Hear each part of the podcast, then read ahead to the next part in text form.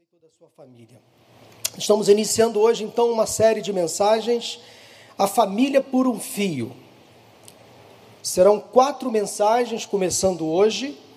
Creio que este é um assunto muito importante, muito relevante, muito atual, sobre algo que tem realmente me inquietado bastante.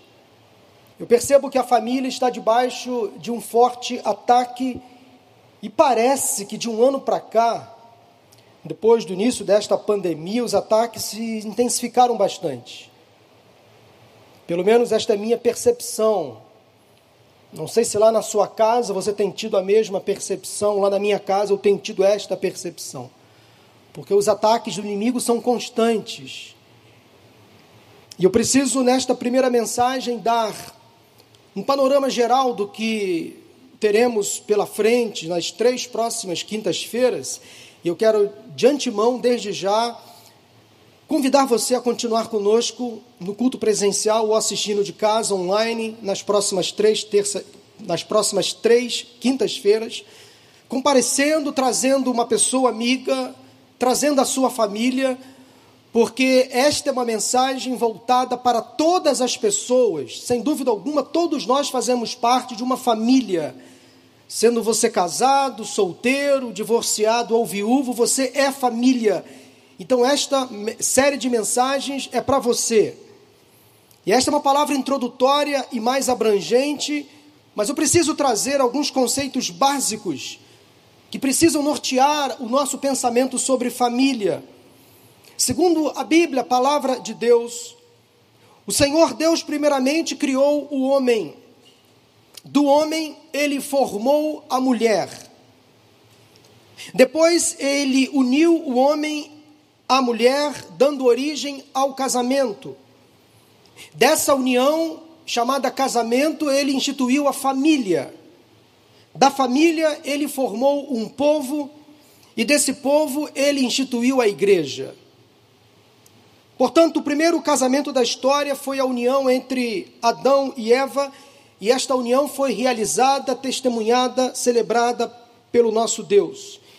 E assim aconteceu o primeiro casamento. Nós precisamos sempre voltar à origem, ao que o texto fala, ao que a Bíblia fala sobre o casamento, sobre a família. Gênesis capítulo 2, versículos 18 a 24, assim diz a palavra do Senhor. Gênesis 2, de 18 a 24. Então o Senhor Deus declarou: Não é bom que o homem esteja só. Farei para ele alguém que o auxilie e lhe corresponda. Depois que formou da terra todos os animais do campo e todas as aves do céu, o Senhor Deus os trouxe ao homem para ver como ele, ou melhor, como este lhes chamaria. E o nome que o homem desse a cada ser vivo, esse seria o seu nome. Assim o homem deu nomes a todos os rebanhos domésticos, às aves do céu e a todos os animais selvagens. Todavia não se encontrou para o homem alguém que o auxiliasse e lhe correspondesse. Então o Senhor Deus fez o homem cair em profundo sono, e enquanto este dormia, tirou-lhe uma das costelas, fechando o lugar com carne. Com a costela que havia tirado do homem, o Senhor Deus fez uma mulher e a levou até ele. Disse então o homem: Esta sim é osso dos meus ossos e carne da minha carne. Ela será chamada mulher, porque do homem foi tirada. Por essa razão, o homem deixará pai e mãe e se unirá à sua mulher, e eles se tornarão uma só carne. Este não é um texto alegórico, não é uma linguagem figurada não é uma fantasia, é a palavra de Deus verdadeira. E eu creio que exatamente aconteceu como acabamos de ler. Deus criou o homem e do homem formou a mulher. Desta união, ele fez com que o casal então vivesse juntos. E havia então uma sequência que Deus começou a instituir quando instituiu o casamento, no versículo 24, o homem deverá deixar seu pai e sua mãe, se unir à sua mulher, e os dois se tornam então uma só carne, uma só pessoa, um só sentimento, um só propósito.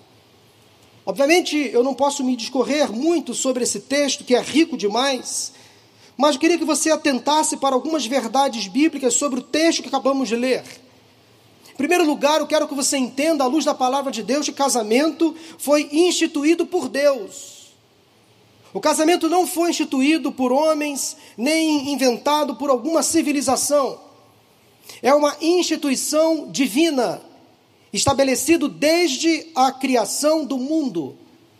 Em segundo lugar, o, o fundamento do casamento é a aliança. A base que Deus criou para sustentar o casamento foi uma aliança, um acordo, um pacto de mutualidade, fidelidade, cuidado, honra, até que a morte os separe. Na concepção original de Deus, o divórcio não estava incluído. Portanto, o casamento é uma união permanente, duradoura. Terceiro lugar, o casamento é uma relação heterossexual, monogâmica e indissolúvel. Vou explicar rapidamente numa frase o que significa cada palavra que eu acabei de dizer. O casamento é heterossexual, monogâmico e indissolúvel, ou seja, o casamento é a união entre o homem e a mulher. Artigos definidos. Ou seja, o casamento é a união entre o homem e a mulher, entre um homem e uma mulher, para ser mais específico, entre o homem e a sua mulher, até que a morte os separe. É para a vida toda. Eu gosto muito de uma definição de casamento de acordo com o meu teólogo e escritor preferido, John Stott. Ele fala o seguinte: o casamento é uma aliança heterossexual. O casamento é uma aliança heterossexual, exclusiva entre um homem e uma mulher, ordenada e selada por Deus, antecedida da permissão pública dos pais, consumada na união sexual, que resulta em uma parceria permanente, não temporária, de apoio mútuo e que normalmente é coroada pela dádiva de filhos. Eu não encontrei melhor definição de casamento do que esta, porque é uma definição baseada na palavra de Deus. Aí nós temos a base do casamento, que é a aliança, a relação entre o homem e uma mulher, é ordenada, é selada por Deus, precisa ter a permissão dos pais. O sexo é para ser feito no casamento, e esta união não é temporária, não é até que você me agrade, é uma união permanente, de apoio mútuo e que normalmente então é coroada pela dádiva de filhos e a família então se completa. Agora que definimos casamento como parte do plano de Deus para o homem e a mulher, preciso voltar ao foco, o foco para a família. A família teve a sua origem no casamento. A primeira instituição criada por Deus foi a família. E o que é família? Há muitos conceitos e sei que vocês entendem muito bem, mas com base na definição anterior de família, melhor, de casamento, eu entendo família e respeito todas as outras construções familiares, aqui é uma palavra de respeito às outras construções familiares, mas família à luz da Bíblia é um homem e uma mulher unidos em matrimônio através do casamento, mais filhos naturais ou adotivos, e de um modo secundário, qualquer outra pessoa com parentesco consanguíneo. Esta é a visão bíblica original de casamento. Mas podemos e devemos respeitar também os casa, ou melhor, as famílias monoparentais, composta de geralmente uma mulher solteira, divorciada ou viúva, um homem solteiro, divorciado ou viúvo. Sim, esta pessoa divorciada, por exemplo, ela continua sendo família é a chamada família monoparental. E olha que nós temos no Novo Testamento o exemplo de uma família monoparental contada por Jesus. A princípio, aquela família do filho pródigo era uma família monoparental, naquela parábola do filho pródigo, porque Jesus começa a história daquele menino que se perdeu de casa dizendo o seguinte: um homem tinha dois filhos. Um homem tinha dois filhos, aparentemente, uma família monoparental. Pensa comigo uma coisa: família e igreja são as duas instituições criadas por Deus. O inimigo não consegue destruir essas duas instituições, porque tudo que Deus cria, Satanás não consegue destruir. Então a família, enquanto instituição, é indestrutível. Mas, pastor, então por que tantas famílias se destroem? Quantos casamentos fracassam? Por quê? Quantas famílias, quantas famílias entram em crise? Entenda uma coisa que Satanás não pode destruir a família enquanto instituição, mas ele vai tentar atacar as famílias e a igreja como uma outra instituição, investindo contra a minha vida, contra a sua vida, contra a minha família e contra a sua família também. Se ele não consegue destruir as instituições, ele vai tentar atacar aqueles que fazem parte dessas instituições, família e igreja. Vai atacar a minha vida, vai atacar a sua vida, vai atacar a minha família, vai atacar a sua família, porque Satanás sabe que se ele destruir as famílias da igreja, a igreja, enquanto comunidade local, enquanto CNPJ, ela pode fracassar no seu intuito. Conseguem perceber então a diferença? Como os ataques às famílias se configuram, pastor? De que maneira Satanás tem influenciado as pessoas e suas famílias? Observe para algumas informações que eu vou passar para você agora. Algumas denúncias ou orientações, alertas que eu farei a partir de agora. A internet trouxe inúmeros benefícios às famílias, na é verdade. Eu creio que todos aqui acessam a internet de casa ou no trabalho. Todos aqui acessam a internet. E com o celular nas mãos você tem acesso ao mundo inteiro. Abre-se uma porta para o mundo inteiro através da internet. Mas infelizmente essa ferramenta está sendo muito mal utilizada ultimamente. Sim, a internet aproximou quem estava distante, mas afastou quem está perto. Nós estamos perdendo o hábito de sentar à mesa, como já foi dito aqui hoje pelo pastor Clóvis, de fazer juntas refeições, de conversar, não sei se isso incomoda você, mas me incomoda profundamente quando eu estou à mesa, por exemplo, com a minha esposa e com os meus filhos, por exemplo, e eu quero dizer de um testemunho pessoal, quando eu me deparo no meu celular, a minha esposa no celular dela, os meus filhos, cada um no celular deles, e nós em silêncio, no nosso mundo. Isso acontece na sua casa? Na mesa do restaurante onde você vai? Acontece comigo também. Aquilo que deveria ser utilizado para o bem está sendo usado para o mal, para afastar as pessoas, para trazer silêncio às relações. Isso não é bom. Nós precisamos estar atentos a essas pequenas influências que vão entrando na nossa vida e nos fazendo seres silenciosos, offline o tempo todo. Online, no virtual, mas offline, no real, no presencial. Outra denúncia que eu quero fazer: cresce o número de adultério divórcio. E casais de namorados e noivos que adiam ou não querem se casar. E as razões para esses casais de namorados e noivos que não querem se casar são as mais variadas, até do tipo: eu não quero me casar porque eu não quero ter filhos, porque filhos dá despesa, filhos dá trabalho. Eu não quero me casar porque eu quero continuar vivendo desse jeito com a minha namorada, com a minha noiva, com o meu namorado, com o meu noivo, quase que casados, mas cada um na sua casa. Ou a gente de repente mora até junto, mas sem compromisso formal.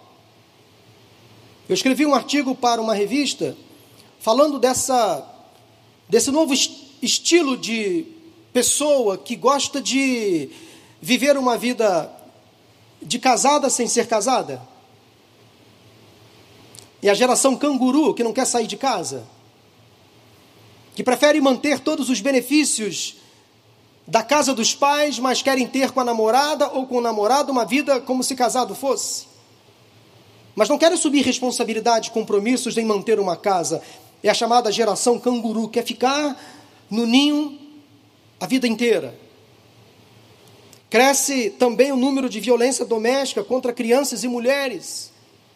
Esta é uma denúncia que temos feito aqui constantemente, inclusive em famílias cristãs. Nós não vamos nos calar contra esta infeliz realidade da violência doméstica. Nós precisamos denunciar homens agressivos ou mulheres agressivas, homens violentos, abusadores. que às vezes sufocam suas parceiras, maltratam suas parceiras, a nossa igreja, as nossas igrejas não podem se calar diante destas mazelas que acontecem dentro de muitas casas.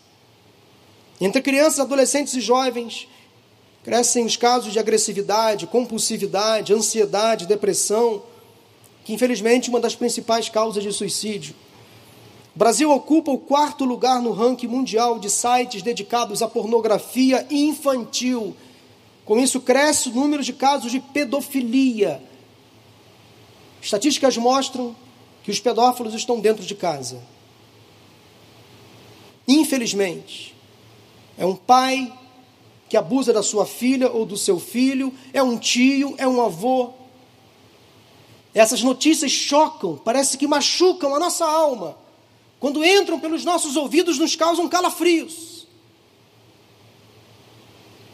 E há uma linha hoje, um pensamento, uma ideologia, tentando tirar do pedófilo o crime e fazer dele apenas um pervertido sexual, em outras palavras, um doente. Não, pedofilia é crime.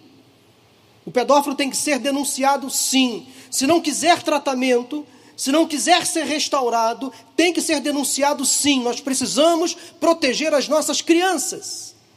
Não podemos abrir mão desse discurso e nem dessa prática. O uso de drogas ilícitas, ou melhor, antes disso, voltou a crescer os casos de portadores de doenças sexualmente transmissíveis, você sabia? E também gravidez na adolescência. Agora sim, o uso de drogas lícitas e ilícitas tem alcançado níveis alarmantes, principalmente entre adolescentes e jovens. Esta é uma realidade que tem afetado muitas famílias, famílias cristãs, inclusive. Eu tenho combatido o vício do álcool, por exemplo. Me incomoda profundamente numa casa de evangélicos, de pessoas que se dizem cristãs. Quando eu vou visitar uma família, por exemplo, eu me deparo com um bar na sala. Isso me causa estranheza. Ah, pastor, mas veja bem, olha lá, não é bem assim. Essa é uma bebida que eu bebo socialmente de vez em quando. Cuidado, porque a bebida é maléfica ao organismo. O nosso corpo é templo do Espírito Santo de Deus.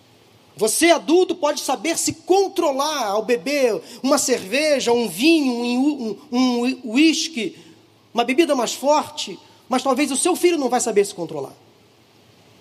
Talvez uma porta que você está abrindo para o seu neto se enveredar pelo caminho das drogas, através dessa droga lícita que se chama bebida. E muitas pessoas acham que não tem nada a ver.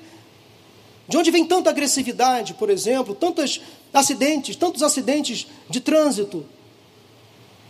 Me assusta andando por aqui na Avenida das Américas, nessa rua principal do nosso bairro. Às vezes, dias de sábado, onze e meia, meia-noite, adolescentes quase crianças com garrafa de bebida na mão, aqui bebendo, perto da gente. Isso me assusta muito. Finalmente, há uma forte pressão popular incentivada por parte da mídia, eu tenho que denunciar sim, para a legalização do uso de drogas, legalização do aborto. Eu acho isso terrível. Pessoas que querem legalizar o uso de drogas, na verdade, elas querem consumir sem precisar subir nos morros, nas favelas, mas não tem noção do mal que a droga traz à família. Conversa com a mãe de um viciado em maconha ou cocaína, o sofrimento dessa mulher. Conversa com uma esposa, por exemplo, de um marido que tenta vencer o vício do alcoolismo, o sofrimento desta mulher. Há uma linha também que quer legalizar o aborto desconstruir a heteronormatividade. Daqui a pouquinho, um casal de homem e mulher será considerado estranho. E, infelizmente, implantação da ideologia de gênero atingindo as nossas crianças. Eu não posso, meus irmãos, por causa do tempo, me discorrer sobre todos esses assuntos, apenas uma mensagem introdutória. Falarei sobre alguns desses assuntos nas mensagens seguintes. Mas quem está por trás de tudo isso? Quem? Qual a intenção de quem está por trás de tudo isso? A mídia não é a nossa inimiga. O governo com as suas leis não são nossos inimigos. A escola, enquanto instituição, não é nossa inimiga. O nosso inimigo é quem está por trás de tudo isso, manipulando mentes, confundindo as pessoas, cujo objetivo principal é destruir vidas, atacar as famílias. Satanás veio para matar, roubar e destruir. E tudo que o inimigo quer, preste atenção, é agir sem ser notado. Ele não quer ser incomodado, denunciado. Ele quer continuar fazendo das suas peripécias, alarmando, destruindo, sem ser notado, percebido. Por isso que é necessário pregar sobre família, por isso que é necessário investir nas famílias, equipá-las e capacitá-las para que elas possam resistir aos ataques e vencer as batalhas no dia a dia. Há uma conspiração maligna declarada, clara, evidente contra essa que é a primeira instituição criada por Deus. Como tudo que Deus cria, o inimigo tenta destruir, com a família não seria diferente. Nós estamos vendo hoje uma luta, meus irmãos, desleal, desproporcional, e nós estamos vulneráveis, fragilizados. Parece que estamos entrincheirados dentro da nossa própria casa, coados, com medo, sem saber o que fazer, que ferramenta usar. Muitas famílias estão sendo destruídas dentro das suas próprias casas. A família se tornou, principalmente nas últimas décadas, a mais vulnerável e perseguida das instituições. Quem a defenderá? Quem lutará pelos seus princípios e valores? Quem cuidará da preservação do casamento? Quem protegerá as crianças que estão para nascer e aquelas que já nasceram? Quem impedirá o avanço das drogas, que tem destruído os nossos filhos, famílias inteiras? Quem impedirá a legalização da maconha e de outras drogas? Quem denunciará a violência doméstica contra a mulher e o abuso da prostituição infantil? Quem? Quem ousará falar contra a pedofilia e as demais perversões sexuais? Quem pregará contra tudo isso? Quem denunciará o pecado da fornicação, do adultério, do incesto? Quem? A igreja. Somos eu e você. Salvos, remidos, transformados pela mensagem da cruz. Nós não podemos negar a nossa fé Estamos vivendo sim dias difíceis, mas Deus está conosco. Nós não podemos, meus irmãos, recuar. E infelizmente os dias são maus. Infelizmente nós estamos vendo muitas pessoas cristãs, inclusive, absorvendo a política do não tem nada a ver. Não é bem assim.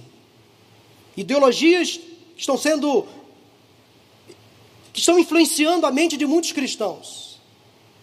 O sociólogo, historiador da Universidade de Harvard, Carl Zimmermann, em seu livro Família e Civilização, apontou algumas características de uma família em crise. À beira do precipício, por um fio.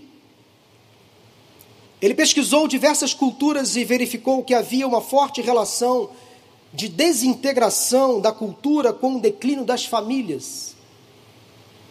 Pode parecer que esse, essa primeira mensagem está sendo muito conteudista, mas eu preciso falar dessas coisas para que você possa entender o perigo que nós estamos correndo. A primeira tese que esse autor conclui de famílias em risco, de famílias à beira do caos, é que quando essas famílias mudam um pouco a sua visão sobre casamento e família, à luz da palavra de Deus, Casamentos que perdem sua qualidade de sagrado frequentemente acabam em divórcio, segundo esse autor. Para os católicos romanos, o matrimônio é um dos sete sacramentos da igreja e confere graça aos noivos. Mas, como cristãos evangélicos, nós não podemos perder de vista que o casamento é algo sagrado, sim, porque foi criado por Deus, mas não confere uma graça especial aos noivos. Não podemos banalizar a união conjugal porque o casamento foi criado por Deus, meus irmãos. E eu vejo hoje casais iniciando um relacionamento conjugal sem dar o mínimo valor ao casamento. E fazem do divórcio uma opção viável, rotineira, comum. No dia do casamento, Deus estava lá. Ele era o celebrante, o principal celebrante, a testemunha daquele relacionamento. Quando os noivos fizeram aqueles votos no dia do casamento e disseram sim um para o outro, Deus estava lá. Nós não podemos abrir mão de casamento é algo sagrado, porque foi criado por Deus. Outro problema que está acontecendo, que tem fragilizado as famílias, é a perda do significado tradicional que caracteriza uma cerimônia de casamento. Casamento é importante, sim, deve ser honrado por todos, precisa ser oficializado no cartório, consagrado a Deus em uma cerimônia. Ele tem um ritual que tem que ser seguido, tem que ser valorizado. Casamento que se preze tem que ter marcha nupcial. Tem que ter a noiva entrando com seu pai, o noivo entrando com a sua mãe, os pajens, as daminhas. Tem que ter aliança. Tem que estar todo mundo bonito. Isto é casamento. Tem que ter os votos. Tem que ter o beijo. Não podemos deixar essa tradição morrer. Hebreus 13, 4 diz que o casamento deve ser honrado por todos. Há uma outra versão que diz o seguinte: digno entre todos seja o matrimônio. Em terceiro lugar, esse autor fala que o desrespeito público aos pais e às autoridades em geral também tem sido um problema que tem destruído muitas famílias. Esse recado tem que ser dado aos filhos. Honrar pai e mãe porque grande parte dessa atual geração de adolescentes e jovens não sabe o que significa a palavra respeito. Desaprendeu ou nunca aprendeu. Principalmente dentro de casa. Eu sou de uma época em que pedia bênção ao pai e à mãe. Eu sou de uma época em que, quando eu saía de casa, eu tinha que dizer para minha mãe onde eu iria, qual era o meu destino. Quando eu chegava em casa, eu tinha que ir ao quarto do meu pai da minha mãe e dizer que eu já cheguei. E os filhos parece que hoje parece que não respeitam mais os seus pais.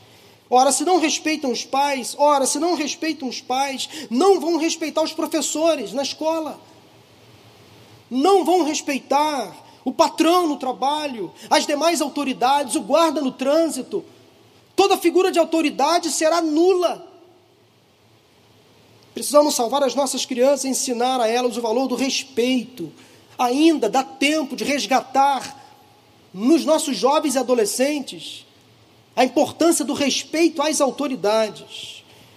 Em quarto lugar, o aumento da delinquência juvenil, da promiscuidade, da rebelião também é um sinal que caracteriza famílias em crise, famílias à beira de um precipício. Uma geração inconsequente, jovens e também adultos, rebeldes, transgressores, anárquicos, que não respeitam ninguém. Em quinto lugar, a relutância e até mesmo a recusa em aceitar padrões tradicionais para o casamento e a responsabilidade familiar, os papéis dentro de casa. Como disse há pouco, casais de namorados vivendo como se fossem casados. O crescente desejo de aceitar seu adultério como algo rotineiro, normal, comum, a infidelidade nos relacionamentos se multiplicando, inclusive no namoro, principalmente no namoro. E há pessoas que veem isso como normal, permissivo, tanto para homens como para mulheres. Sétimo lugar, o interesse progressivo por perversões sexuais e o aumento dos crimes relacionados ao sexo. Um outro apontamento deste autor que retrata famílias em perigo, famílias em crise. E este é um sinal muito preocupante. A pedofilia é preocupante. E como disse há pouco, alguns querem dar ao pedófilo apenas o nome de doente, não mais de criminoso. Cresce o número de mulheres que são abusadas sexualmente dentro das próprias casas, violentadas, estupradas. Por isso que aumenta os casos de feminicídio nós não podemos nos calar em relação a isso. São famílias que estão sofrendo. Satanás está, tem atacado constantemente os lares. Eu creio que esses sinais demonstram que algo de muito errado está acontecendo com a nossa sociedade e que as nossas famílias estão sendo seriamente prejudicadas. Uma sociedade só pode encontrar estabilização quando as famílias se tornam famílias saudáveis, equilibradas. Quando essas famílias voltam os seus olhos para a palavra de Deus. Manter uma família saudável não é fácil, requer muito trabalho, muito investimento, muito esforço, muita dedicação. No entanto, o que mais tem afetado os casamentos e as famílias é que tem se revelado através de movimentos modernos, disfarçado de algumas ideologias perigosas, algumas filosofias pervertidas, que estão transformando não apenas a sociedade, mas invadindo a nossa alma, a nossa mente, consequentemente afetando as nossas famílias. A palavra de Deus nos adverte em Colossenses 2, versículo 8: tenham cuidado, para que ninguém os escravize a filosofias vãs e enganosas, que se fundamentam nas tradições humanas e nos princípios elementares deste mundo e não em Cristo. Paulo fala sobre filosofias vãs, enganosas. Essas filosofias estão sendo articuladas neste tempo. São ideologias que tentam desconstruir aquilo que Deus construiu para o nosso bem. E essas ideologias modernas, elas nos desintonizam, nos desprogramam, nos desconectam do Criador. A nossa mente vai passando a absorver o que é moderno, o que é, o que é normal para esta sociedade. Daí a gente vê e ouve pessoas dizendo: ah, não tem nada a ver. Eu vejo crentes se moldando aos padrões deste mundo, relativizando o pecado, aceitando como normal e permissivo o que antes era pecaminoso. Já estamos sendo perseguidos, irmãos. Já estão inibindo a nossa liberdade de expressão. Cristãos no mundo afora já estão sendo presos por pregar a palavra. Daqui a pouco seremos impedidos de pregar contra o pecado. A Igreja de Cristo, esperança deste mundo, continuará a sua missão de fazer discípulos. Discípulos são seguidores de Cristo, treinados para uma missão. Discípulos têm que amar, sim. A mensagem de amor tem que ser pregada a de tolerância, com certeza, a de respeito, sem dúvida. Nós somos contra a intolerância, nós somos contra o ódio, nós somos contra todas as fobias. Mas nós somos a favor da palavra de Deus e dela nós não abrimos mão. Nós somos contra os preconceitos raciais, sexuais, sim, nós somos contra. Mas nós somos contra toda manifestação de pecado também, porque a Bíblia também é contra o pecado. Ela não é contra o pecador, mas ela é contra o pecado. A mensagem da igreja deve ser pregada contra o pecado e as suas manifestações. Nós não podemos, meus irmãos, negociar o inegociável. Devemos pregar contra o pecado, nunca contra o pecador. Igreja sempre foi lugar de salvação, libertação, restauração, lugar da graça. Você que ama a sua família, consegue fazer alguma conexão com o que está acontecendo nesse tempo? O tema família por um fio, nesta introdução, nos traz uma ideia muito clara: estamos realmente numa batalha espiritual. E Satanás está muito preocupado em atacar a sua família. Se você é casado, ele está muito preocupado, há uma intenção clara em afastar você do seu cônjuge, em causar um divórcio no seu casamento, em causar uma crise na sua família com seus filhos, em levá-los para longe do Evangelho, para perto das drogas, por exemplo, das más companhias. Alguém, alguns querem destruir a família e essa batalha começa na mente, afetando a nossa cognição, a nossa capacidade de discernimento, de raciocínio, a nossa volição, capacidade de escolha, tomada de decisões e a nossa reação, capacidade de sair do estado de prostração, mudar o comportamento. Às vezes nós nos tornamos prostrados, cansados, sem saber o que fazer. Diante de tudo isso, a pergunta que não quer calar é a seguinte: será que há esperança para a família? Será que há esperança para a sua família? Será que há esperança para o seu casamento? Será que há esperança para os seus filhos, para os seus irmãos, para os seus pais? Sim, com certeza há. Eu quero motivar você em nome de Jesus a nesta noite firmar um compromisso com Deus, de não abrir mão da sua família, se você é casado, não abrir mão do seu casamento, investir nele. Abrir mão de coisas ruins, de tudo que é tóxico, degradante, toda sujeira, todo pecado. joga fora e não traga de volta. Arrependa-se dos seus erros e pecados. Deus é o Deus da graça, do recomeço, da misericórdia. E pode ser que você veio aqui nesta noite assistindo pela internet, que percebeu, à luz desta in mensagem inicial desta série, que na sua casa as coisas não estão indo bem. De repente, a sua história familiar não começou boa. De repente, o seu casamento não começou bom. Mas se você decidir se arrepender, se humilhar, fazer as coisas como dizem a palavra do Senhor, as coisas para você podem acabar muito bem. É tempo de restauração nas famílias, meus irmãos. Se você é casado, não abandone o seu cônjuge. Pai, mãe, lute pelos seus filhos. Se preciso for, vá ao inferno para tirá-los de lá. Mas não abra mão dos seus filhos. Ame, abrace, Procure saber com quem eles estão andando, com quem eles estão conversando. Não deixe seus filhos isolados dentro do quarto, na internet, nos jogos. Nós fomos assustados nesta semana com um episódio em Santa Catarina de um menino de 18 anos que se equipou entrou numa creche e matou crianças. A mesma compaixão, misericórdia e pena que eu tenho dos pais daquelas crianças e das famílias também daquelas mulheres que morreram, eu tenho dos pais daquele menino, 18 anos apenas. É comum a gente perceber, tomar conhecimento de meninos, meninas, crianças tentando suicídio dentro de casa. De onde vem tudo isso, gente? É Satanás, é o inimigo, que vem para matar, roubar e destruir.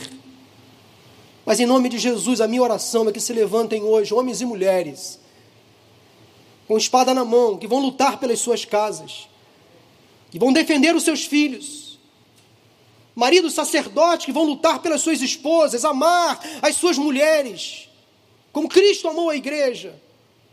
Mulheres que, à luz da palavra, serão submissas aos seus maridos, como diz a palavra, cumprindo o seu papel, a sua responsabilidade, não menos importante, tão importante quanto o papel do homem.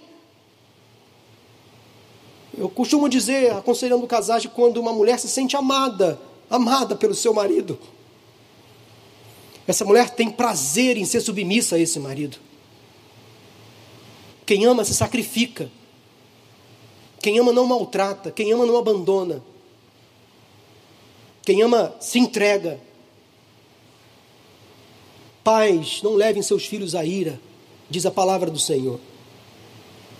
A minha oração é que Deus levante a partir de hoje um exército de homens e mulheres, casados, solteiros, divorciados, viúvos, não importa. Homens e mulheres de Deus, que vão lutar pelas suas famílias, que vão lutar pelos seus casamentos, aqueles que são casados. Pais, orem pelos seus filhos, consagrem eles na presença de Deus todos os dias. Se você é pai, eu oro em nome de Jesus. Se você tem uma filha, eu oro em nome de Jesus para que você um dia leve a sua filha ao altar. Para um homem de Deus, que Deus já separou para se casar com ela. Se você é mãe, você tem um filho, eu oro a Deus. Para que um dia você leve o seu filho ao altar. Para uma mulher de Deus que Deus já separou para ele. Assim nós temos que viver, orando pelos nossos filhos. Quantas vezes, quantas vezes, eu acordei de madrugada, preocupado com os meus filhos, ainda pequenos, ou já adolescentes, como são agora, jovens. Abri a porta do quarto deles, eles estavam dormindo. Eu ia lá e colocava a mão sobre a cabeça deles, pedindo ao Senhor, guarda, proteja o meu filho, a minha filha. Herança do Senhor. Satanás não vai tirá-lo dos teus caminhos. Herança do Senhor. Quantas vezes eu acordei de madrugada, eu vi a minha esposa no pé da nossa cama orando, ajoelhada. Como eu não posso valorizar essa mulher? Como eu não posso valorizar essa mulher? Que cuida de mim, que me ama, que me ajuda, que me protege. Como eu não posso ajudar essa mulher também? Nós precisamos ter esse tipo de intenção nas nossas famílias. Nós temos aqui um grupo, um bom grupo de pessoas nesta noite, talvez um outro grupo assistindo pela internet. A minha oração é que você, nesta noite, faça um compromisso com Deus de investir no seu casamento e na sua família, para que, se você é casado, no seu casamento, se você não é casado, nas suas relações familiares. Invista, não desija dos seus filhos, dos seus pais, dos seus irmãos. O que motivou você a participar desta série, a iniciar conosco essa caminhada por mais três quintas-feiras, apenas curiosidade? Esse é um tema que interessa a você? Ou você realmente precisa de uma bênção na sua casa e no seu lar? Quais são os dilemas que você vem enfrentando na sua casa ultimamente? Será que a sua família está por um fio? O seu casamento está enfrentando uma crise? Os seus filhos estão se perdendo? Você percebe que o seu casamento, ou o casamento dos seus pais, por exemplo, está por um fio? Você sonha em ter um lar saudável, equilibrado, onde você e sua casa vão servir ao Senhor? Esse é o seu sonho, é o seu projeto? Eu quero convidar você a continuar conosco a continuar conosco. O pastor Jaime Kemp escreveu um livro chamado Forças Destruidoras na Família. Eu quero terminar essa mensagem. O pastor Jaime Kemp foi um precursor no ministério com famílias no Brasil, missionário. E ele escreveu esse livro Forças Destruidoras na Família. E ele menciona neste livro algumas forças ideológicas que estão secularizando a sociedade brasileira e, consequentemente, trazendo sérias complicações às famílias. Quer saber mais sobre essas forças e como elas estão afetando as nossas famílias? Quero convidar você a voltar na próxima quinta-feira. Eu vou resumir esse livro para vocês a partir da próxima quinta-feira e nós vamos continuar a falar sobre esse tema, a família por um fio. Vamos falar um pouco dessas forças que têm destruído as nossas famílias. Esse livro deve ter na nossa livraria. Eu quero convidar você a voltar na quinta-feira que vem. Você que nos assiste, assistir quinta-feira que vem. Trazendo alguém da sua casa, da sua família, um amigo que está passando por uma crise na sua família, uma amiga do seu trabalho, está enfrentando um problema no casamento, um problema com seus pais, com seus irmãos. Quem sabe um casal de pais enfrentando problemas com os filhos, convide. Eu tenho certeza que Deus nesta série vai resgatar, restaurar, salvar as nossas famílias. É a minha oração em nome de Jesus. Vamos ficar de pé e vamos terminar esse culto cantando um louvor que eu escolhi para encerrar este culto de hoje, que é uma oração, uma oração de esperança. Se você é casado, seu cônjuge está aí ao seu lado, eu queria que você se aproximasse, abraçasse o seu cônjuge. Se você está com seu filho, com a sua mãe ao seu lado, também se aproxime do seu familiar. Vamos cantar esse louvor. Novos sonhos, novas realizações. Se você está sozinho, não tem ninguém da sua família que hoje ore enquanto canta e pensa na sua família. Entrega para Deus. Você que está em casa, ore ao Senhor durante essa canção. Esperam por nós.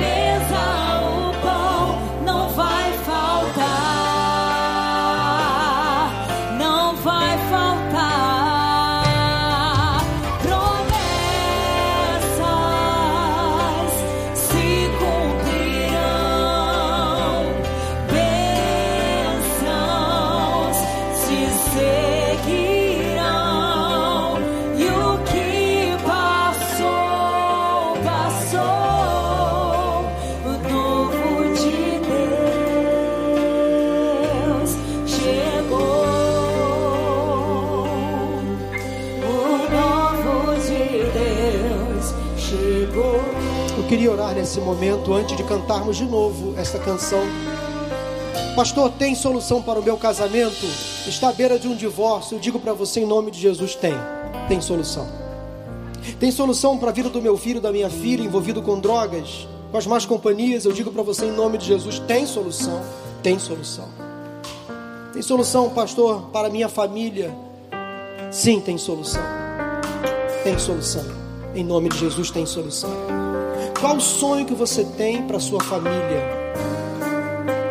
Eu queria que você, nesse momento, pela fé, colocasse para Deus o sonho, pelo menos um, pelo menos um. Qual o sonho que você tem para a sua família? É a restauração do seu casamento? É a salvação do seu cônjuge? É a libertação de alguém da sua família das drogas? Sejam lícitas ou ilícitas? É uma cura física para alguém da sua família? Coloque isso para Deus agora. Há uma doença emocional que se instalou na sua casa, o caos, por exemplo, se instalou na sua casa. Ninguém se fala, ninguém se entrega. Não há mais encontros, não há mais alegria na sua casa, não há mais paz dentro do seu lar. Você não tem mais prazer de ir para casa quando sai do trabalho. Qual o sonho que você tem?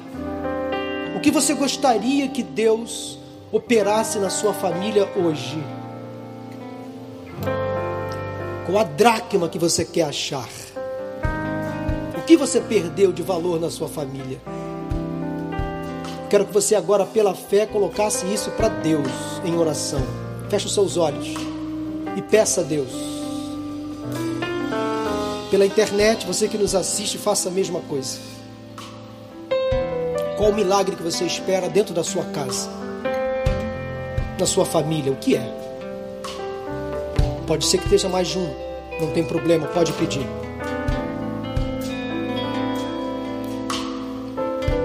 Entenda que há coisas que só Deus pode fazer, Ele é o Deus do impossível. Mas há outras que nós somos parte da obra de Deus.